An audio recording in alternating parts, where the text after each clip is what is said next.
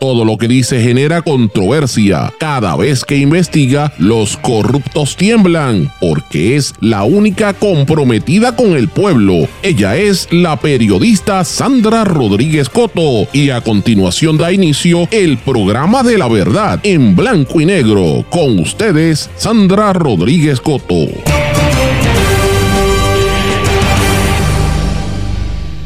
Se complica el caso en La Parguera, tensiones en los dos bandos ante la inacción del Departamento de Justicia.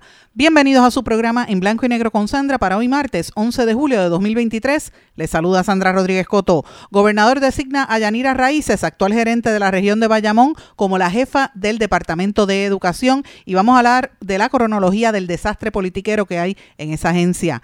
Anoche un fuerte temblor magnitud 6.6 al este de Puerto Rico fue reportado y sentido no solamente en la isla, sino también en la República Dominicana. Suegros de Jennifer González esperan por la determinación formal del Departamento de Recursos Naturales y Ambientales antes de dar su versión sobre la construcción en la parguera. La agencia todavía no ha radicado un recurso legal, aunque existe un informe técnico que apunta a la ilegalidad de los trabajos que se han realizado en la propiedad. Mientras tanto, Eliezer Molina hace un llamado para que se vayan de la parguera. Además, advierte al secretario de Justicia que renuncie o van a referir a Justicia Federal porque supuestamente tienen evidencia de sus actos de corrupción. La EPA ordena a acueductos que actualice la infraestructura de alcantarillado en todo Puerto Rico. Dos millones de dólares se gasta el municipio de Caguas para pagar superagentes, robots, drones, vigilancia digital y seguridad extrema. Aumenta la reinfección por COVID-19 en Puerto Rico propone mayor transparencia y garantías al consumidor en la venta de boletos. Populares inician reuniones con la diáspora en Orlando. Vamos a hablar de estas y otras noticias en la edición de hoy de En Blanco y Negro con Sandra. Este es un programa independiente, sindicalizado, que se transmite a través de todo Puerto Rico en una serie de emisoras que son las más fuertes en sus respectivas regiones por sus plataformas digitales, aplicaciones para dispositivos móviles y redes sociales. Y estas emisoras son Cadena WIAC, compuesta por WYAC 930 AM Cabo Rojo Mayagüez, WISA WISA 1390 AM en Isabela, WIAC 740 en la zona metropolitana. Nos sintonizan también por la voz del Pepino en San Sebastián, que es WLRP 1460 AM Radio Raíces. También nos escuchan desde Patillas, Guayama y todo el sureste por X61, que es el 610 AM y el 94.3 FM. Y desde Ponce para todo Puerto Rico por WPAB 550 AM y ECO 93.1 FM. Vamos de lleno con los temas para el día de hoy en blanco y negro con Sandra Rodríguez Coto.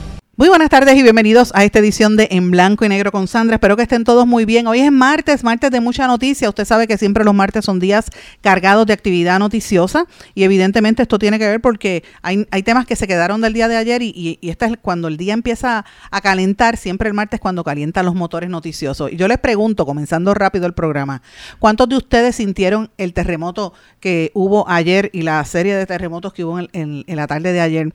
Pues mire, eh, yo no lo sentí mi hija me dijo que sí, que y rápido ya lo vio en el sistema de la computadora, que usted sabe que esto sale por las aplicaciones y, lo dice en el celular y en la computadora.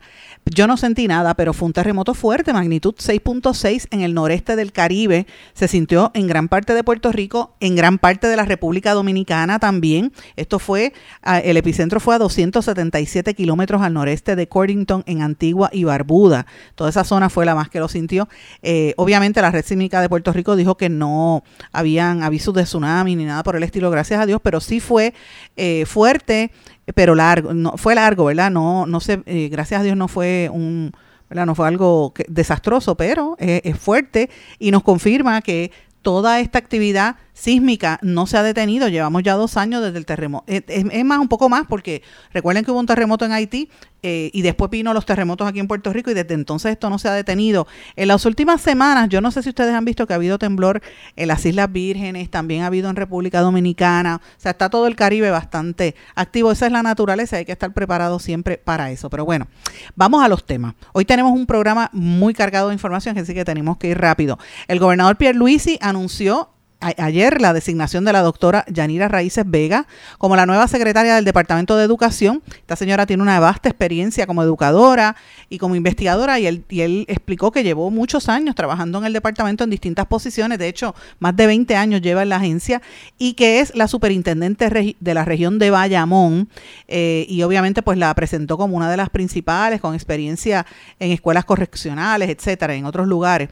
Eh, desde hace varios días se sabía que había una intención de nombrar a una mujer a la posición, pero hay mucha preocupación porque eh, el, eh, obviamente se alega que ella es un activista político y que la relación ella tiene una relación muy cercana con el ex subsecretario Héctor Joaquín Sánchez, que ustedes recordarán, era el que fue nombrado después a, el que estaba en la Comisión Estatal de Elecciones, etcétera, y a, él se alega que él es la persona que está continuando con toda la influencia eh, del poder dentro de la agencia para la cuestión del otorgamiento de los contratos de aquí a lo que llega el año de elecciones. Y es una lástima, ¿verdad? Que, que cuando uno mire lo que pasa en las ejecutorias del Departamento de Educación, que debería ser la agencia que más atención eh, debiera estar recibiendo del gobierno, porque recuerden que sin educación somos nadie es, la agencia que prepara a nuestros niños para el futuro, para nuestro país, la, gente que nos va a suceder a nosotros. Y a veces uno dice, bueno, con estas lagunas tan terribles que tienen en la educación, ¿qué va a pasar con esta nueva generación, verdad? Cuando tengan nuestras edades, ¿cómo va a estar el país? ¿En manos de quién va a estar el país, verdad? Y en parte esto tiene que ver con la corrupción que ha habido tan rampante en esta agencia. Es muy triste. El compañero Jaime Torres Torres hizo una cronología que quiero destacar porque me parece que es importante que la gente recuerda cómo el el, Departamento de Educación siempre ha sido manejado a su gusto eh, y es bien lamentable, eh, por lo menos desde que de, allá para, ustedes recuerdan que el caso de Víctor Fajardo para acá han habido 20 problemas, pero quiero centrarme en el caso de Julia Kelleher. Julia Kelleher eh, el, en el 27 de abril de 2019, ella estableció una orden sucesorial en el departamento. De, luego del 3 al 9 de abril, nombran a Eleuterio Álamo, que era el director regional de San Juan. Eh, el, a él lo nombran y lo sustituye Eligio Hernández después de, de su nominación. Entonces Eligio Hernández ejerció como secretario del 9 de abril del 2019 después de la convicción de Julia Keller, ¿verdad? Hasta, hasta el 31 de diciembre de 2020. Luego, y recuerden que, que Hernández también tuvo unas imputaciones de actos de corrupción. Luego, entre enero del 2021 y abril de ese mismo año, el gobernador había nombrado a Elba Aponte como secretaria interina y designada, pero hubo mucha presión, incluso del mismo PNP, no la nombraron. Y entonces el primero de enero del 2021 hasta el 30 de junio de este del de el 2021, Eliezer Ramos Párez, que era subsecretario, ocupó la posición como interino. licenciado Ramos Párez había trabajado bajo Julia Keller como secretario de Educación Especial en esa área. Luego, el primero de julio de 2021 hasta el 30 de junio de este año 2023, Eliezer Ramos Párez fue el secretario en propiedad, renunció con efectividad el 30 de junio eh, por fortaleza. Ayer la, eh, la secretaria de la gobernación dijo que era falso, que ellos no le habían pedido la renuncia, pero evidentemente ella, este, usted va a creer al que usted quiera. Yo tengo la información, yo hablé con él, yo escribí y publiqué lo que nos dijo el secretario de Educación, así que eso está publicado y él, él sus declaraciones fueron contundentes y eso pues evidentemente eh, quien lo tiene que explicar públicamente es él. El primero de julio de 2023 designaron entonces a Ángel Toledo López como secretario interino eh, para que no le aplicara la orden administrativa anterior y ahí es que empezaron los señalamientos sobre eh, cómo era un troll y cómo él era un politiquero este y, pues quedó muy mal públicamente.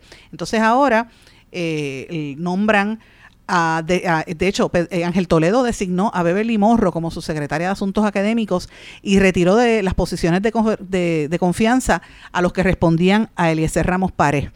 Eh, o sea, en menos de una semana, este señor que fue designado secretario, eh, Toledo, sacó a un montón de gente y provocó 10 puestos interinos en la agencia.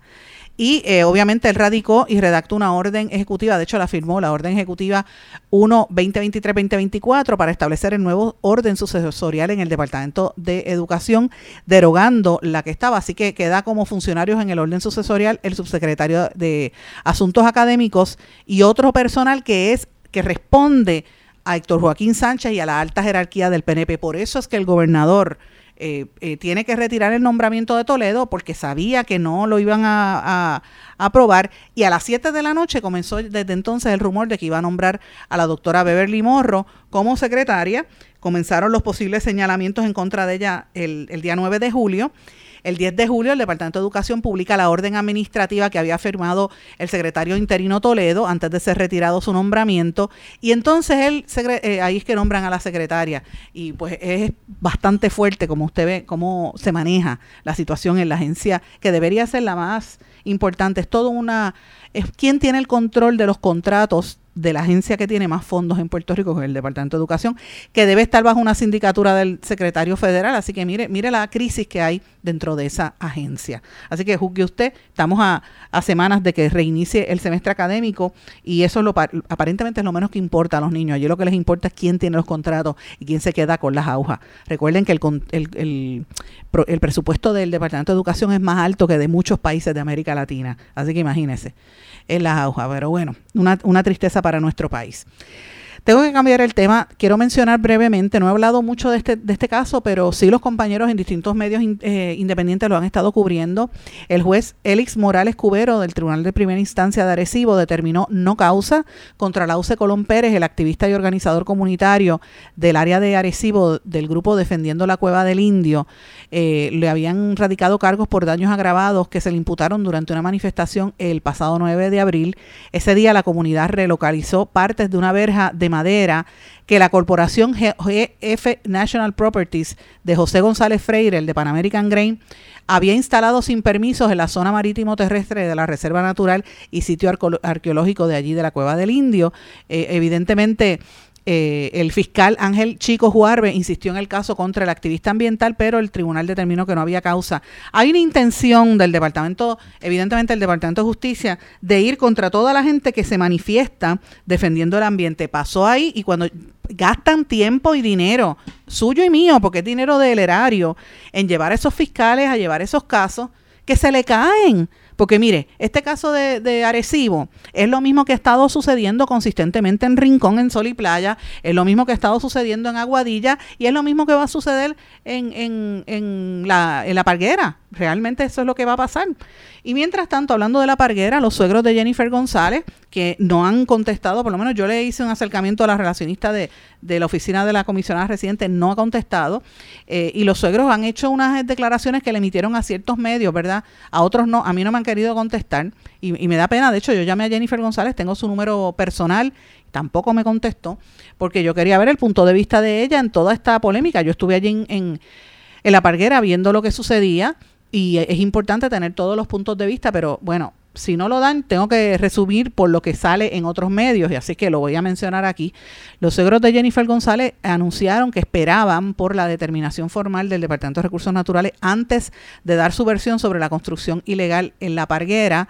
Aunque todavía no se ha radicado un recurso legal, hay un informe técnico desde hace muchos años que determina que es ilegal lo que están haciendo en esa zona. De hecho, hay unas órdenes de desde hace muchos años de que tenían que sacar esas casas de allí porque eso están construidas sobre el mar y, y es ilegal, pero el Departamento de Justicia ha mirado para el lado, no ha hecho absolutamente nada. Y ya usted sabe que eso es parte del, del, problema que nosotros tenemos, porque en esa área, allí en la parguera, hay un montón de gente que, que jueces, este, hay, hay abogados, hay fiscales, gente bien conocida que tienen sus casitas allí, a pesar de que el año 1978 que se sepa, eh, iban a sacar a esas, a esas casas de la parguera. De hecho, las autoridades federales habían actuado allí y con el tiempo le han mirado para el lado. Y yo me pregunto si es cierto el rumor de que la ex fiscal federal Rosemilia Rodríguez o algún familiar de ella tiene, tiene casas en, en, esa zona del agua. Porque fíjense que en la parguera hay unas casas en la, en la loma que son terrenos que se han vendido, ¿verdad? Pero una cosa es la loma y una cosa es construir en el mar. Y, poner los muelles allí también que están destruyendo el ambiente, es una situación muy fuerte. Los, familiares de Jennifer González, pues evidentemente dijeron que iban a, ¿verdad? El, licenciado Miguel Torres Torres, eh, que representa a los suegros de, de Jennifer González dijo que está que desconoce la, la, legitimidad del informe del Departamento de Recursos Naturales, pero que él iban a, emitir unas declaraciones más adelante. Eh, obviamente, él dice que se le dañó la, la, la propiedad, ¿verdad? Cuando entraron allá a tumbar las maderas, pero un informe técnico de recursos naturales que elaboró el biólogo Joshua Morel Matos dijo que la construcción dañó ilegalmente la flora de la reserva natural localizada en la zona marítimo terrestre. O sea, que ya están violando la ley y que hay más propiedades que tiene esa familia allí y otras personas. No es la única casa. Yo recorrí aquello, aquella zona y hay unas cuantas casas nuevas que han tumbado toda esa ese litoral y se une al montón de casas que llevan años allí. Así que veremos a ver qué sucede en esa zona de La Parguera, eh, porque es, es una tristeza como están destruyendo el ambiente. Pero quería mencionarles también que hubo una reacción de parte de, de, los que protestaron, encabezados por el ex candidato a la gobernación y ambientalista Eliezer Molina, el activista. Y quiero compartir con ustedes parte de las expresiones que él dijo. Estoy tratando de editar, ¿verdad? Porque él hizo un audio donde emite unas cuantas palabras OS y obviamente no las quiero poner al aire y además que fue bien extenso, él estuvo hablando casi por una hora. Voy a tratar de resumir en menos de siete minutos todo lo que él dijo, así que yo quiero que ustedes escuchen parte de las declaraciones, se explican por sí solas. Y hoy el abogado de la familia Jennifer González admitió a preguntas de Rubén Sánchez que están ocupando un lugar que es un bien público. Pues no, quítese de la mente la palabra destrucción. La destrucción es la que hacen los criminales ambientales y por eso el pueblo estaba allí. Y mi respeto al campamento Carey. Y mi respeto al campamento Pelícano y al campamento Picúa y a todos aquellos que se están levantando, que no cobran un centavo, que no trabajan para el gobierno, que no están poniendo excusas, que no pueden asistir porque tienen que trabajar y dan su vida y su seguridad y todo para que este país cambie por el mejor bienestar de las próximas generaciones, porque nosotros no vamos a ver esos mangles ahí crecer. Nosotros vamos a poder tal vez ver algo, un resurgir, pero el crimen ambiental que estas personas han cometido va a pasar generaciones para poder ver recuperar lo que estas personas, bandidos y criminales y violentos, hicieron.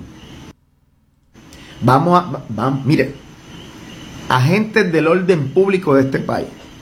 Miren, el gobernador los envía a ustedes y la comisionada residente los envía a ustedes para que la retórica al otro día no sea el crimen ambiental y sea que los manifestantes y los policías se enredan a cantazos y le dicen a la gente que la violencia, que yo no sé qué. Los que cogen los cantazos son ustedes, por mamao, por culpa de los tipos que se están robando el país. Y como no tienen pantalones y les gusta agredir a la gente que está en contra de su fechoría, los mandan a ustedes. Entonces ustedes no se pueden quejar con los manifestantes, porque yo aprendí algo desde niño. Uno nace con principios y uno en la vida tiene que trabajar. Pero cuando el trabajo conflige con tus principios, usted no puede ejecutar el trabajo, porque si lo hace significa que nunca tuviste principios. Y si usted sabe que está allí, en un bien de dominio público, que tus hijos, tus nietos, necesitan de eso para algún día poder disfrutar allí y que es de ellos, se supone que usted le diga a su jefe, yo no. A mí me buscas un acomodo razonable. Porque aquí hubo legisladores que en su paja fundamentalista, en su paja mental fundamentalista, ellos crean eso de acomodo razonable. Pidan un acomodo razonable. ¿Ves? Entonces tú estás allí dando a las mujeres porque no le dan a los hombres, el país entero lo vio. Y como la prensa estaba ahí grabando de día, se pudo plasmar eso mismo que ustedes vieron ayer, lo hacen a las 3 de la mañana, a las 4 de la mañana, en Rincón, en Aguadilla, donde sea. Y si no hay señal, te disparan también. Te disparan también. Y te mandan a matar también. Esa es la policía de Puerto Rico. Allí pudo personas perder su vida si había una estaca de mangle. Y esas mujeres cuando cayeron de espalda le pudo haber cruzado un pulmón. ¿Qué iban a hacer esos agentes del orden público? Eran ellos los que creaban el desorden. Eran ellos los que estaban protegiendo la destrucción. Eran ellos los violentos, pero esa no es la retórica. La retórica aquí es que hay un crimen ambiental y que la comisionada residente que pertenece al Comité de Recursos Naturales de los Congresos de los Estados Unidos es la que está haciendo todo esto con su familia. Y eso es hipocresía, eso es corrupción y aquí hay delitos tanto estatales como federales. Así que su familia está cometiendo delitos. Y usted decidió hacer decidió hacer otras cosas que no voy a decir ahora, pero en su momento este país lo va a saber.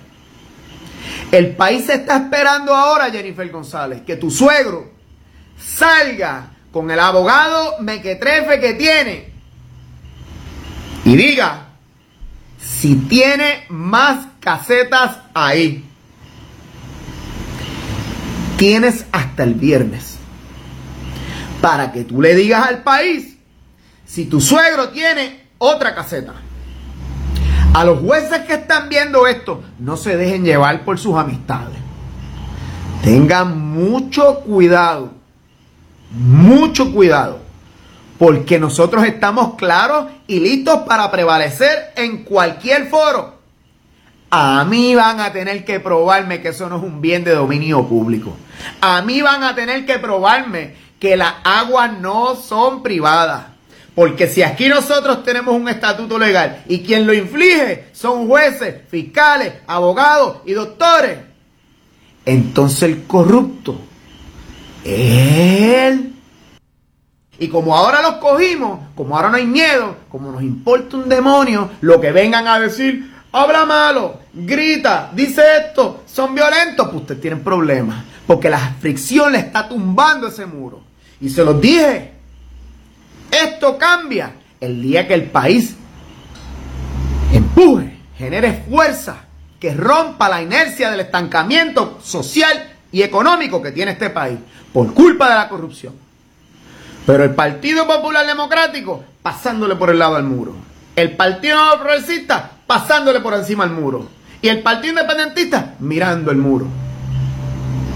Y pasaron las décadas y el país jodido se acabó. Y al que no le guste la manera y la forma en que nosotros lo hacemos, pues tampoco a nosotros nos gusta la manera y la forma en que ustedes no lo hacen. Que es muy fácil quejarse. Todo el mundo se queja. El país está jodido. Nos roban todo. Son unos pillos. No puedo entrar a las playas. Me sacan del río. Las tierras agrícolas. Las antenas. Pero ¿qué hacen? Tiene que salir. Si usted sale y se da a respetar, se acaba el juego. Pero si usted no lo hace, te van a seguir faltando el respeto. nosotros no estamos para eso. Una noticia que hubo una persona que hizo un acercamiento a otro ofreciéndole un dinero para que destruyera el campamento pelicano. Y en esa misma solicitud le ofreció 100 grandes, 100 grandes para que me sacaran a mí del camino para que me matara. Esa persona, este tipo no sabe que el pueblo está cansado y que el bajo mundo no lo respalda. Y esas personas se contactaron conmigo. Y si tú crees que tú me vas a mandar a matar por 100 mil pesos, tenga mucho cuidado. Porque a veces los cazadores terminan como terminaba Elmer. Con el conejito de los Looney Tunes. ¿Ve? Sus deseos. Así que hagan algo. FBI. Y se lo estoy diciendo. Esta aguadilla. Porque allí lo que hay es una jaula. Y segundo, secretario de Justicia, tiene para que te largue hasta este mes. Escuche esto, secretario de Justicia. Yo tengo una información. Que el caso que se me está tratando de fabricar en Sol y Playa,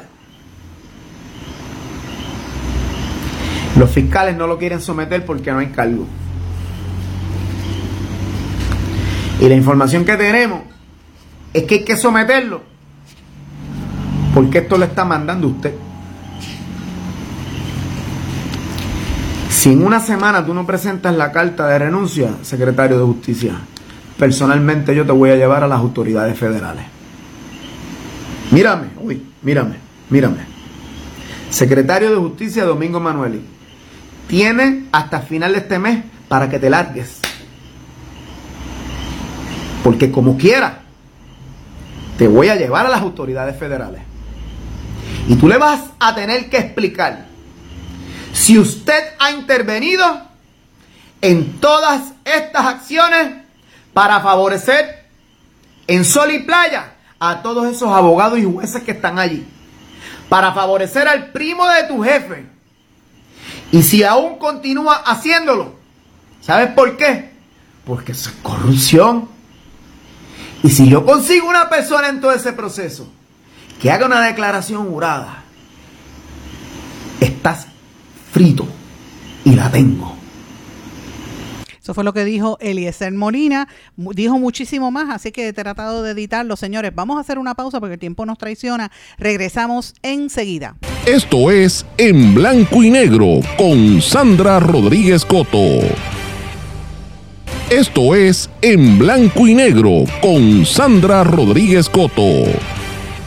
Y regresamos en blanco y negro con Sandra. Bueno, siguen habiendo noticias que tienen que ver con el tema ambiental y que tengo que traerlas aquí. Ayer en, la, en horas de la tarde, casi en la noche, publiqué una nota que bajó de un comunicado de prensa de la Environmental Protection Agency desde Washington, o sea, la EPA, la Agencia Federal de Protección Ambiental, que le ordena a la Autoridad de Acueductos y Alcantarillados que actualice la infraestructura de alcantarillado en todo Puerto Rico. Esto de acuerdo a un, ¿verdad? unas estipulaciones que ellos habían firmado, lo que ellos le llaman acuerdo modificado, que se supone que reduzca la contaminación por aguas residuales y protege la salud pública en todo Puerto Rico. Es lo que dice el comunicado, usted lo puede buscar en todas nuestras plataformas, pero eh, para corroborar el dato, aunque lo recibimos desde Washington, la directora de Relaciones Públicas de la EPA, la amiga Brenda Reyes Tomasini, nos explicó que es una modificación al acuerdo de consentimiento que ellos habían firmado anteriormente y que va a permitir la implantación de 17 nuevos proyectos de aguas residuales.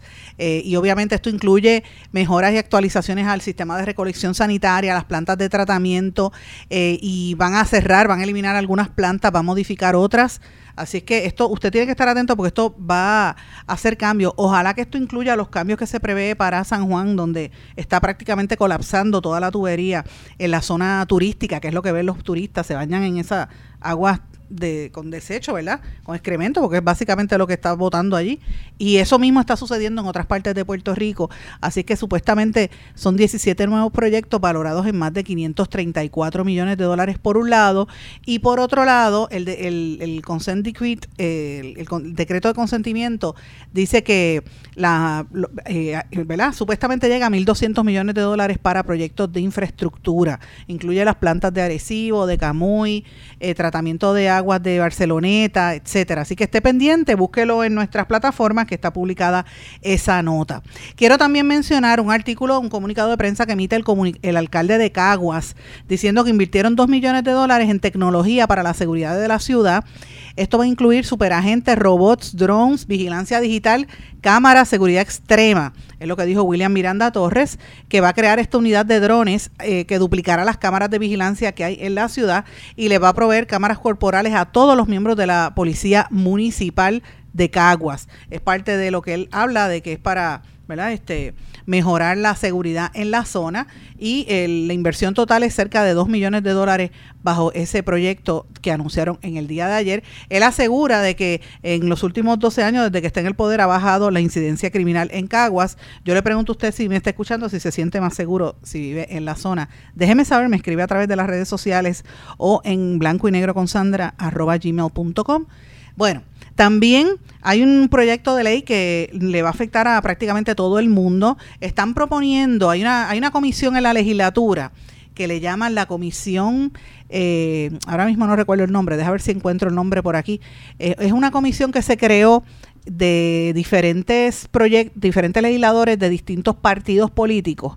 Y esta, esta comisión en la Cámara de Representantes está radicando una, una medida que supuestamente va a proveer más transparencia y garantías a los consumidores al momento de comprar boletos para espectáculos eh, artísticos. Ustedes recuerdan que hace un par de semanas hubo el concierto del artista colombiano Fate que alguien revendió unos boletos por internet y se formó un revuelo con, la, con, con el distribuidor y el, productor y cancelaron más de 100 boletos que se vendieron de manera fraudulenta.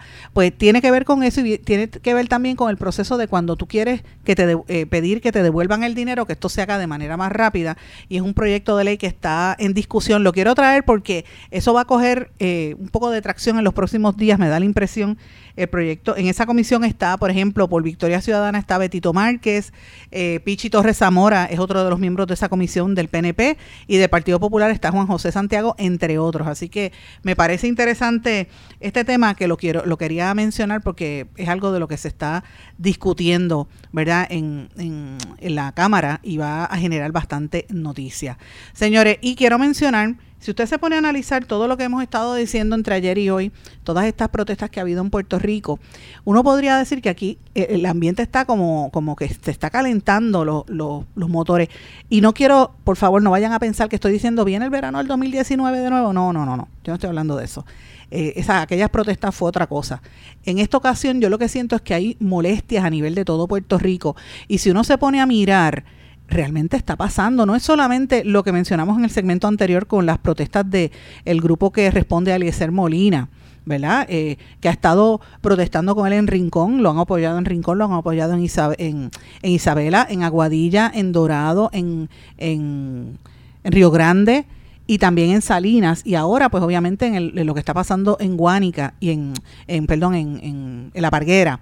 Este, y también está pasando otras situaciones fuera de, de eh, más allá de ese grupo. O sea, ahí, si usted se fija, las feministas están organizándose para protestas contra el desplazamiento eh, urbano. Ahí ha habido protestas sobre esto en el área de en el área de, Río Piedras. También ha habido protestas en Vieques por la situación de lo que está pasando en Vieques, de la venta inescrupulosa de terreno por parte del alcalde. También ha habido protestas por la gente que se está movilizando un poquito menos, no, hace menos ruido, pero, pero están ahí lo de las antenas ¿verdad? Yo no sé por qué ese mensaje todavía no ha percolado, me imagino que es porque como las antenas son de anunciantes, porque son las compañías de telecomunicaciones, pues quizás los medios por eso no lo está publicando, pero ciertamente también hay movilización por ahí y mira lo que está pasando en la cueva de Arecibo, ese muchacho de Arecibo que, que salió, no hubo causa contra él, en la defensa que hay. Así que lo planteo, señores, porque lo que estamos viendo es como una tendencia a que pues la situación, la gente está como, como agua para chocolate, la situación no está tan fácil y no se crean que la gente está tranquila, la gente está manifestándose, se, está tirando a la calle. Recuerden la, el otro día una, una marcha con todo y lluvia, la marcha contra Luma, eh, que estaban, obviamente aquella fue más, más bien eh, organizada por los mismos grupos de la, los, los, sindicatos, que son los grupos tradicionales, ¿verdad?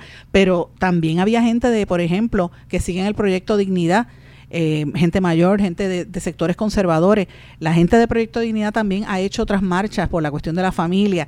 Que, que usted ve que el ambiente en Puerto Rico está bien cargado, está bien, yo lo siento bien tenso. Eh, no estoy ¿verdad? abogando por ningún tipo de violencia ni nada que se parezca. Lo que estoy diciendo es que lo, lo planteo para que usted me esté escuchando, ponga atención y mire, más allá de estas protestas en, en Guánica, mire todo lo que está pasando en Puerto Rico ¿Y qué significa esto? Esto significa que estamos entrando en el ritmo de las elecciones con un ambiente bien cargado. Eh, y me da la impresión de que este, este próximo proceso electoral tan, va a ser más atropellado que otro, ¿verdad? Con tanto cambio, no teníamos presidente de la Comisión Estatal de Elecciones que renunció la semana pasada, nombraron a otra, eh, cambios propuestos en las leyes, o sea, esto va a estar bien caliente. Y yo le pregunto si usted ha escuchado algún político decir algo al respecto. O sea, ¿qué, está, político está hablando sobre, eh, por lo menos de los, de los políticos electos, me refiero, los partidos políticos que han sido electos eh, democráticamente? ¿Usted se siente representado por alguno de ellos? ¿Están, eh, como dicen en inglés, acknowledging, dándose cuenta, admitiendo, reconociendo este malestar que tiene la gente en la calle? Pues mira, me parece que o es que no tienen el oído en tierra o es que quieren ignorar a la gente, pero hay una molestia en la calle y se siente pregúntele a cualquier persona cuando le hágale, hágale pregunta a cualquiera, usted vaya vaya a un mall y pare a alguien y pregúntele ¿qué usted, qué usted opina de Luma y te van a despotricar con los alzas en el costo. Pregúntele ¿cómo está tu, que está alta el costo del, del, del, gas? Y te van a brincar porque el gas está que no lo pueden ni pagar. Y aquí nadie hace nada para tratar de detener ese monopolio que hay. Pregúntele eh, a la persona que está si encuentra que está más cara el, el estilo de vida y, la, y la, las comidas, la gasolina, o sea, el ambiente en Puerto Rico, estoy planteando esto porque el ambiente en Puerto Rico está sumamente cargado y yo no veo a nadie que responda a esta situación. Y cuando el ambiente está de esa manera, pasan dos cosas. O la gente revienta y protesta, como pasó en Guánica, este, y ha estado pasando en todos estos lugares, y canalizan a través de, de, la protesta masiva su frustración o hacen como los policías que canalizan su frustración cayéndole a palo a los manifestantes, ¿verdad? Porque también eso es una, una forma. O aquí se aumenta dramáticamente la violencia y la criminalidad. Y yo creo que eso va de la mano porque aquí ha habido un alza dramático, dramático en todo lo que tiene que ver con criminalidad. Llevamos dos semanas de julio y la, la última semana de junio del mes pasado fue violenta en términos de crímenes y asesinatos eh, en todo Puerto Rico. Una tendencia también que he visto, que no escucho a nadie hablar de esto, la cantidad de mujeres, mayoritariamente mujeres, adolescentes desaparecidas. Gente que reportan desaparecidas. Ahora mismo hay como cuatro personas desaparecidas que las reportamos la semana pasada y no pasa nada. Casi todas son mujeres o adultos mayores. Y entonces, aparte de eso, pues usted dice, pero, pero ¿qué, más está pasando? Miren, miren la incidencia criminal y miren los suicidios. La semana pasada también reportamos de cuatro suicidios y yo no escucho a nadie levantando la voz de alerta y yo no escucho a nadie del Departamento de, la, de Salud. Es más, el secretario de Salud no ha dicho ni esta boca es mía. Salud Mental AMSCA. ¿Dónde está el, el director, el administrador de AMSCA? Que no dice absolutamente nada sobre este problema de salud mental que tiene Puerto Rico. La crisis eh, social se está sintiendo, la gente está en la calle molesta. Tírese a la calle para que usted vea cómo está la cosa. Entonces, eh, no veo, no veo este, respuesta. ¿Qué es lo que está pasando que nadie habla de esto? Y es una crisis real, lo estamos viendo ahí. A mí me preocupa porque cuando hay este tipo de situación, ¿verdad? Que hay tanta tensión, eh, por lo general, siempre terminan sufriendo los más vulnerables. Porque en los homes en muchos hogares, ¿verdad? Homes de envejecientes maltratan a los viejitos, le caen a puño, no le dan comida y cuando vienen a investigar ya hay viejitos muertos, es la realidad. Lo mismo pasa con los niños y con las mujeres. Aquí las matan o las agreden y nadie dice nada. Y los niños, hasta antier había más de 10.000 querellas en el Departamento de la Familia, que eso lo tienen escondido, no dicen qué ha pasado con eso y siguen habiendo niños violados y maltratados en nuestro país y yo no veo respuesta porque no es sexy, porque no es interesante, porque no está hablando del estatus. ¿Verdad? Y porque no está hablando de, cuántos chavos le van a dar al Super PAC que va a organizar el PNP y que va a organizar el Partido Popular. No, los populares están por allá por Estados Unidos buscando fondos. Yo le pregunto, ¿usted, ¿usted ha escuchado algo, una respuesta, eh, ¿verdad?, efectiva de algún partido político ante todo esto? Mire, no. Y los únicos que vemos trabajando, por desgracia, siempre son los mismos grupos, eh, las organizaciones de base comunitaria que no tienen, no tienen ni espacio para hacerlo, y algunas iglesias, algunas. Y cuando digo iglesias me refiero en general, de distintas denominaciones. Eh, porque hay otras que lo que están es buscando el dinero para mantener a los pastores o a los que dirigen bien con su carro de lujo y sus jets y sus cosas. Y la gente que se chave. Yo creo que el pueblo salva al pueblo y tenemos nosotros como sociedad que hacer un llamado. Me he detenido estos minutos para hacer un llamado a la clase de, de profesionales de salud mental, los psiquiatras, los psicólogos, los especialistas, que es hora de que empiecen a hablar. ¿Dónde está el Colegio de, de, Psicólogos de Puerto Rico hablando? ¿Qué advertencia ha hecho el Colegio de Psicólogos? Es más, los planes médicos que están gastando tanto dinero eh, en sus campañas publicitarias, ¿qué están haciendo para apoyar y, tratar de, tener un poco estos problemas de salud mental y esta tensión que vive Puerto Rico? Mire, no la vemos. Así que lo planteo porque me preocupa que estamos en pleno verano en ruta ya un nuevo semestre académico y universitario y, estamos viviendo estos momentos de tanta tensión cuando ya estamos en la, en la recta, ¿verdad?, para empezar el año electoral. Nada, lo planteo porque es una preocupación que tengo y veo una absoluta ausencia de respuestas en cuanto a esto. Voy a una pausa. Regresamos enseguida. Esto es En Blanco y Negro con Sandra Rodríguez Coto. En mi pueblo se chinchorrea bien duro. Aquí me cubre mi plan médico y en tu pueblo también. En mi pueblo es donde tenemos las mejores vistas. Aquí cubre mi plan médico y en el tuyo también. En mi pueblo se goza de verdad. Aquí me cubre mi plan y en tu pueblo también. Plan de salud Menonita en todo Puerto Rico. El plan médico que te cubre con una extensa red de médicos, especialistas y laboratorios. Además, te cubre en el hospital de tu preferencia en cualquier lugar de Puerto Rico. Plan de salud Menonita. Quites el dolor de cabeza con sus obligaciones de contabilidad con los servicios que presta Villalba y Villalba Company. Directo, personal y con sensibilidad humana. Lo que se busca en un verdadero asesor de contabilidad para todo tipo de servicio de contabilidad, pago de IBU, pago de nómina, informes trimestrales y anuales y otros. Ofrecen servicio directo personalizado. Villalba y Villalba Company. Para orientaciones, su teléfono el 939-336-5774. 939-336-5774. Esto es En Blanco y Negro con Sandra Rodríguez Coto. Y regresamos en blanco y negro con Sandra. Bueno, en esta parte final voy a hablar de noticias locales e internacionales. Y empiezo con las locales con un tema político, pero es local y a la misma vez es de fuera de aquí.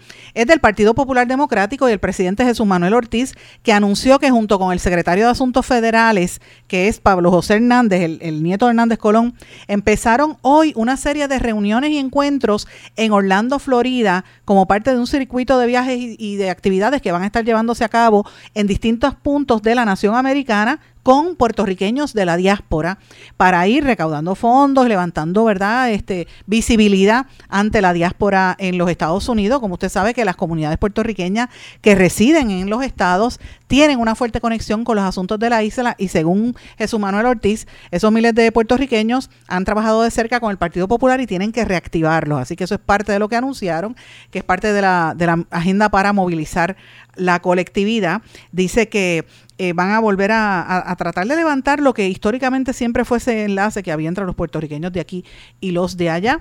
Eh, obviamente, entre las personas que van a estar visitando, mencionaron algunos nombres, ¿verdad?, en el estado de la Florida, pero también van a estar teniendo eh, relaciones y reuniones con una organización sin fines de lucro que se llama Mi, Mi Familia Vota, que se supone que sirva para promover el, el voto en distintos sectores, ¿verdad? Y, y, que los hispanos voten. Y esto hace campaña muy fuerte en Arizona, California, Colorado, Florida, Georgia, Nevada y Texas. Fíjense que son muchos de los estados a donde se está mudando la gran población puertorriqueña, porque eh, históricamente la ciudad de Nueva York y los estados del noreste era donde más boricuas iban, ¿verdad? Entre los 30 hasta principios del siglo pasado como hasta los 40 y 50.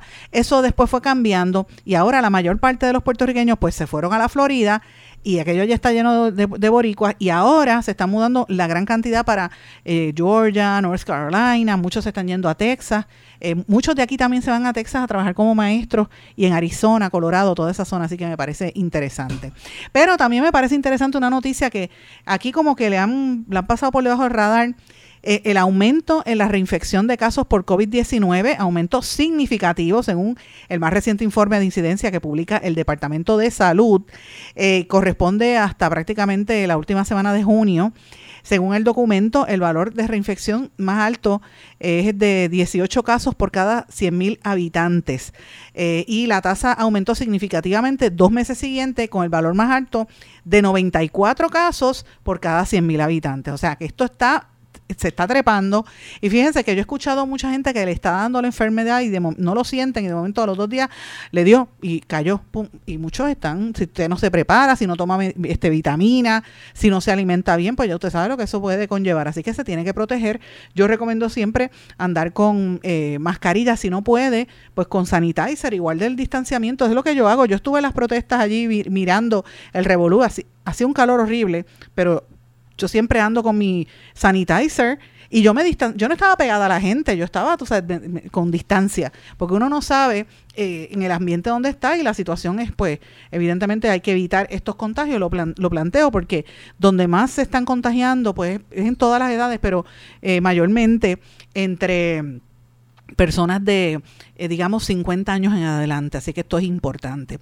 Quería traerle dos temas también adicionales que me parece que son importantes eh, de, o interesantes, vamos a decirlo así. El primero, yo no sé si ustedes saben cuáles son las, las, maravillas del mundo. Actualmente en todo el planeta hay unas maravillas del mundo, que siempre las siete maravillas del mundo que incluyen la Gran Muralla China, la fachada de Petra en Jordania, el Coliseo en Roma, Chichen Itza, por ejemplo, en México, Machu Picchu en Perú, el Cristo Redentor en Brasil, el Taj Mahal en, en la India, ¿verdad? Pues una de estas Seven Wonders, ¿verdad? Es el Machu Picchu en Perú. Y ahora resulta que se está reportando en, en el día de hoy, esto, esto ocurrió esta mañana, lo dije en los titulares, que la organización New Seven Wonders exigió al gobierno que se resuelva esta situación porque desapareció la placa de oro y el pergamino que reconoce a Machu Picchu como una de las maravillas del planeta. Y esto lo denunciaron este, en el Cusco, dicen que, parece ser como, como la gente está llegando y tanto turistas que entran allí a tomarse fotos, pues está pasando esa, esa situación y están pidiendo que la gente, si tiene alguna información, lo dé a conocer para que pues no se afecte esta que es una de las maravillas. Siempre los turistas van a fastidiar y, eh, y, a veces no respetan, ¿verdad?, la cultura. Y es, muy, es muy triste esa situación. Señores, y en otro tema que también a mí me llama poderosísimamente la atención, eh, voy a hablar del periodismo. Saben que ayer hablamos de Julian Assange y es un tema que está ahora mismo vigente. Hoy están hablando del tema de la extradición. La esposa hizo unas declaraciones ayer. Pero quería hablar de otro, otro asunto para que usted vea cómo están cambiando los medios de comunicación en el planeta. El, periódico The New York Times, que es uno, por decirlo así, periódico de récord en la nación americana, es el que ha establecido prácticamente toda la jurisprudencia sobre libertad de expresión, por lo menos en la historia del periodismo moderno está reduciendo tanto su y, cambiando su forma de ser que es sorpresivo. Tienen una gran participación de periodistas latinos, en su mayoría puertorriqueños, y allí tenemos muchas amistades. Este Charito Enríquez, por ejemplo, que fuimos compañeras en el Nuevo Día, está allí hace muchísimos años y otra gente también. Pero eh, aparte de eso, hace un tiempo, pues estuve conversando con una persona, ¿verdad?, que me hablaba sobre el aumento en los podcasts, cómo el New York Times estaba creando todos estos departamentos para tratar de competir con la radio y con la televisión, algo así como lo que está intentando hacer el periódico El Nuevo Día en Puerto Rico y todos los periódicos de apostar a crear contenido eh, audiovisual, ¿verdad? Pero más que nada también en audio, porque mucha gente quiere escuchar gente no necesariamente escucha la radio en el, en el momento, sino que escuchan el programa grabado más tarde o un, o un podcast. Y para competir con eso, pues los periódicos están haciendo grandes inversiones. Pues ahora el New York Times, aparte de la inversión enorme que está haciendo en el área de los podcasts, señores, ha eliminado el departamento de deportes y anunció que va a estar utilizando el material de The Athletic esta decisión afecta a 35 periodistas de la mesa deportiva y esto pues obviamente este es un, website, un, site de deportes que compraron el año pasado por 550 millones de dólares al año. Así que las asignaciones las va a cubrir ese, ese departamento y es como un outsourcing de la, dentro de la misma empresa matriz de los eh, servicios. Así que no le extrañe si nosotros vamos a ver esa, esa repetición en Puerto Rico, como ya había ocurrido hace unos años cuando después del huracán María por ejemplo, el Nuevo Día despidió a casi todos los reporteros y lo mismo ha pasado en otros medios, pues eh, no, no les extrañe que vengan cambios. De hecho, ayer precisamente yo escuché muy, y lo voy a decir, lo voy a decir de, frente porque me gusta hablarlo. ustedes saben que por muchos años yo me dediqué a escribir en el blog, y los que no lo saben lo digo ahora. Por muchos años yo me he dedicado siempre a escribir sobre los medios de comunicación y las noticias, y, siempre escribía eh, todo el proceso de transición y cambios en los medios cuando iban a haber despidos, iban a haber cierres, cambio de dueño, etcétera, porque muchas veces los empleados de los medios no se atrevían a decirlo por temor y me llamaban, mira Sandra, está pasando esto, o me daban acceso a las cartas, o yo escuchaba conversaciones que me ponían, o sea, es así. Pues mire, resulta ser que el canal 11, Tele 11, está teniendo serios problemas eh, de programación y de audiencia. El problema es que no tienen los números que estaban esperando y eh, la información que, que trasciende es que hay una una, se, ha, se, ha, comentado y se ha eh, especulado la posibilidad de reducir horarios de los noticieros para dedicarlo a, la apuesta para el noticiero mañanero, que es donde ellos entienden que podría haber una mayor audiencia, pero no tienen los números, por desgracia. Eh, la, la audiencias están en el canal 2 y en el canal 4, así que esto es difícil. A mí no me gusta decir estas noticias porque a pesar de que allá hay políticos y, y se ha convertido en noticiero, yo creo que en parte eh, la falta de audiencias por eso, por, por los políticos que están allí, que eh, están ocupando el espacio y usurpando el, espacio de los periodistas. Pero este, no, me, no necesariamente uno quiere decir este tipo de noticias, mis amigos, porque hay compañeros que trabajan y que necesitan un empleo y uno no quiere que se afecten. Así que eh, es una noticia agridulce, ¿verdad? Porque me da pena con los, con los compañeros que están allí si esa situación se da y no se sorprenda porque los cambios que se están dando son grandes en la industria. Ya, miren lo que pasó en New York Times que les acabo de mencionar. CNN, la cadena CNN, hasta va a salir del edificio histórico de Atlanta cierres de casi todas las programaciones CNN en español va a quitar prácticamente toda su programación. Va a dejar como tres programas nada más en toda América Latina. Todo se va a ir por la web. Así que la competencia es grande y esto pues los medios tienen que entender este panorama. Y a mí me lo dijo un director de noticias de, de precisamente, lo voy a decir, Quique Cruz, que fue director de noticias, creó el noticiero de Tele 11 y, por años estuvo en Guapa Televisión. Y me decía, mira Sandra, es que la industria va a cambiar. De aquí a cinco años no es lo mismo y va a haber mucho cambio, posiblemente desapariciones. Quique ya lo ve y es lo que uno lee cuando ve las tendencias. Así que es bien triste ver estas noticias. Hay que prepararse y adaptarse a los cambios. Mis amigos, y adaptarse a los cambios a veces requiere eh, uno, pues obviamente no ganarse jamás lo que se ganaba cuando estaba en un medio en un medio comercial. Así que eso es una de las cosas que tiene que también considerar. Bueno, en, en Europa hay una noticia que, que, está acaparando la atención de la prensa del corazón. A todos los que les gusta eso, lo mencioné un poquito esta mañana en mis titulares, lo digo aquí. Los que ven la revista Hola, como mi mamá, que le encanta, tengo unas cuantas amigas que le encanta, Matilde Córdoba, que le, fascina, Margarita Maldonado también. Eh, y a uno le gusta ver esa revista Las Modas, porque está fabulosa y, las decoraciones. Pues mire, eh, la revista Hola compraron eh, la edición especial de esta semana para la boda o sea, esta, esta nueva edición para la boda de Tamara Falco e Índigo Onieva.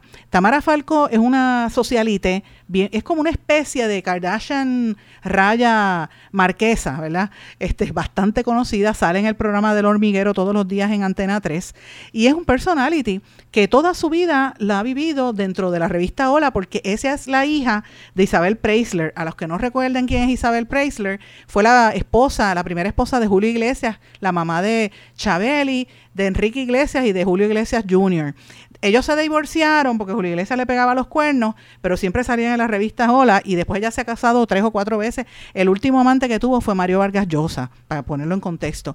Entre los maridos que tuvo Isabel Preisler, pues tuvo al papá de esta muchacha que era un un reconocido marqués que le dejó toda la vivienda a ella y ella ha vivido en esto. Entonces es un personality de, de Instagram. Señores, millones de dólares pagaron. De hecho, se estima que la, que la cobertura para darle la exclusiva a Ola fue de medio millón de dólares, que los que siguen estas noticias dicen que esto es poquito. Las bodas antes eran un, millón y medio, lo que pasa es que ahora no tienen tantos ingresos, la economía de los medios tradicionales ha bajado, así que como quiera ha sido la, la boda que se entiende por la que han pagado más dinero hasta ahora en lo que va de este año y posiblemente quizás sea la última boda así grande que cubra la revista Hola. Eso y el montón de auspiciadores que tiene. Así que estén pendientes porque allí estaba toda la, la, socialité y la gente más importante de la televisión. Ella vistió un, vestido de Carolina Herrera eh, y lució, ¿verdad? Este, unas modas. De hecho, ya estaban comparando con alguna de las ropas que utilizó eh, Leticia, la reina Leticia, cuando se casó con el rey Felipe